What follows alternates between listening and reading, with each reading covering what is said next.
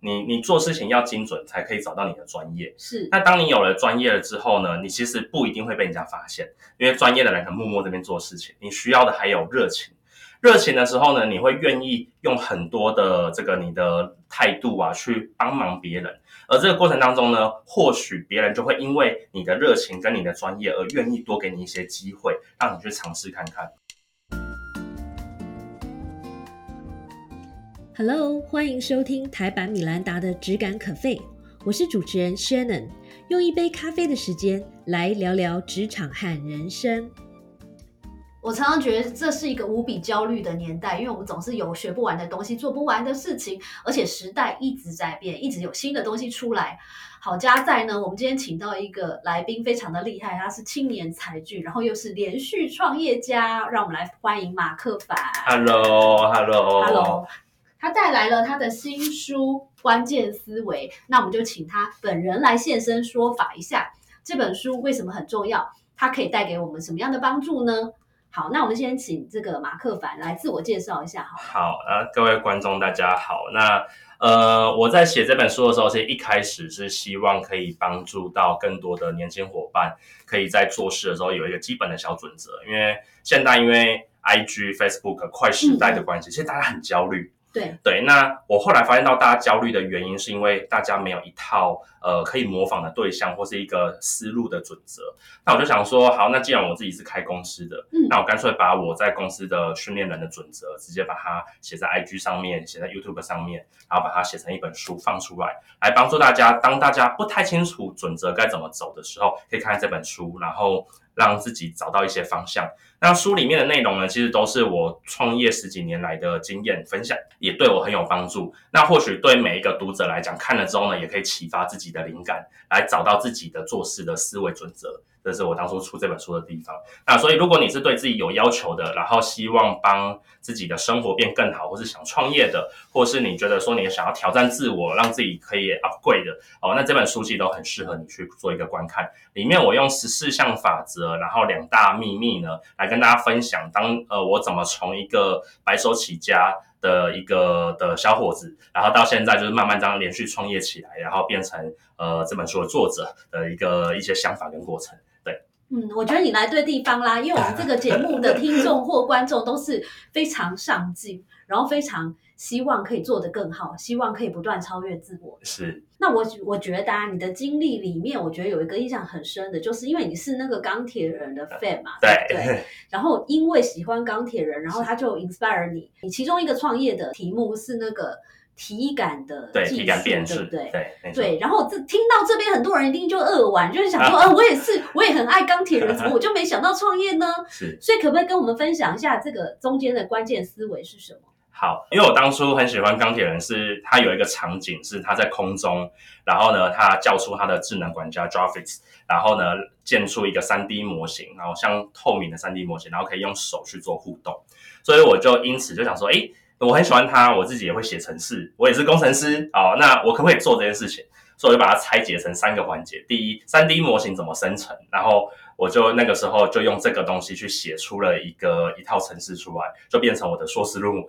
对，那做好了之后呢，这东西我怎么互动？我那个时候刚好 Apple Watch 也刚出来，第一代 Apple Watch 出来，我就想说，如果 Apple Watch 可以追踪我的动作，然后呢去控制这些呃三 D 模型的话，然后控制一些机器人的话，那不就我就跟钢铁人是一样的吗？所以我就开始写这个体感辨识的 AI 演算法，就写在那个 Apple Watch 里面，然后就拿去参加了呃创业的比赛，然后用这个做一个创业的题目，然后就开始去跑下来。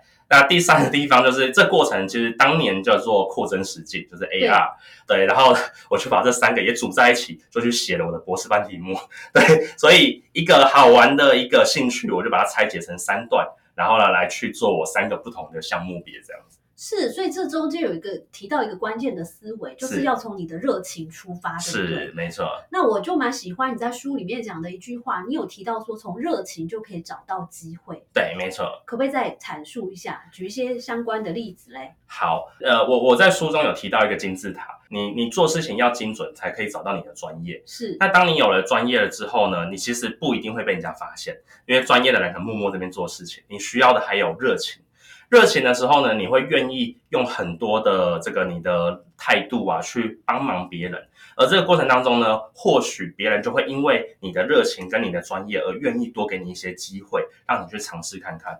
我自己在创业的过程当中呢，我就是因为诶，可能我要学怎么做网站，那一开始我可能还不一定会这么会写，我就就急迫就想说啊，不然那个叉叉大哥，我来帮你写网站好了，对，然后来试写看看啊，如果写完之后你觉得不错，你再付我钱，哎，大家也觉得不错啊，那就试着给我一个机会，我就得到机会了，对，所以我觉得热情是很重要的一个环节，就在于说你只有先。提前先付出你的专业，然后呢，去跟大家去互动，别人看到你的专业靠谱，你才会得到更多的机会往下一步去走。所以我觉得整个金字塔当中呢，我觉得热情是非常重要的。那金字塔的顶端就是要共好，要共好。我们当有了专业，然后呢，有了这个热情，接下来再往上一层呢，就是要共好这件事情。当我呃，愿意把我的热情跟我的专业分享给大家，大家都共好的时候，会形成一个正向循环。是，那大家就会愿意把好的机会互相的呃 pass 来 pass 去，然后呢，有好的一些东西呢，也会互相介绍来。那有好的这样子的知识经验呢，也会互相的教学。我觉得这才会形成一个正向循环。那这就是我认为我在价值体系当中的这个最重要的一个价值金字塔，关键金字塔。嗯。你讲到这更好，非常棒，因为这正好呢导引出我的下一个问题。哦，真的，真的，就是因为你在书里面，就像你刚刚讲到共好嘛，就是说我们除了要为自己想，还要可以多多帮助别人，对不对？是，给别人创造价值。是。那可是很多人听到这边，可能就说啊，可是我光是做自己的事情就已经忙不完了，然后时间永远不够，这样我还要帮别人，而且有时候在职场上，可能我只是基于好心帮别人做了一一点小事，然后。忽然这件事就落在我头上，那梦骗碰到这样子的纠结怎么办呢？你给他们的答案是什么？好，我我觉得呃，能够帮别人，其实代表你的实力要够强大，这也是我很常跟伙伴们讲的一件事情。所以整个我的这个关键金字塔当中的底层叫做专业。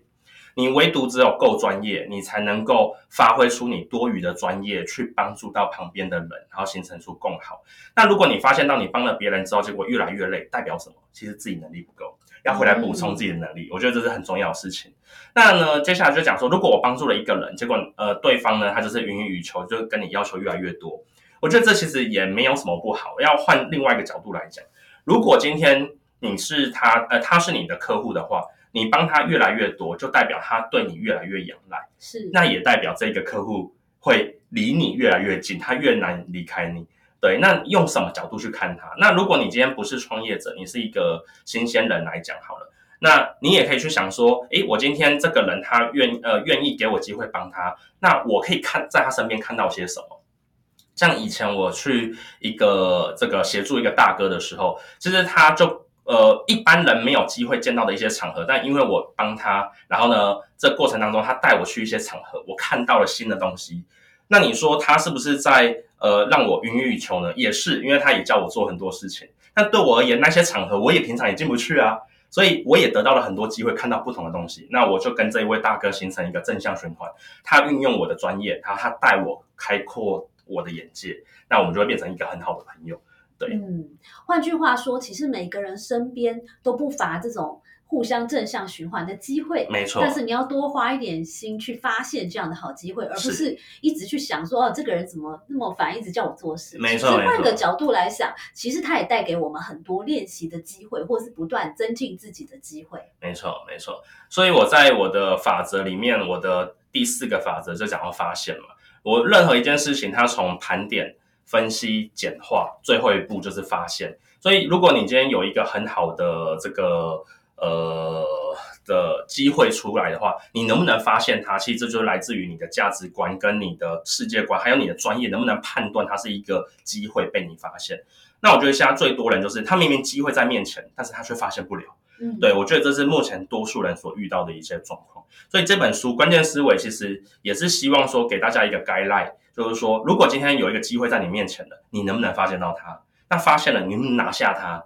那拿下它之后呢？你能不能把它发扬光大？我觉得一个人，或是我们生活在世界上面，能够要有打出一点成就出来，所以这三件事是很重要的。发现到呃相对好的机会，拿下这个机会，然后发扬光大这个机会，我觉得这很重要。谢谢收听今天的 Podcast，希望你喜欢今天的这杯咖啡。我们的节目名称是台版米兰达的质感可废，欢迎订阅我们的频道，分享你的想法，也可以追踪我的粉丝专业台版米兰达的创业笔记。我们下次见喽，拜拜。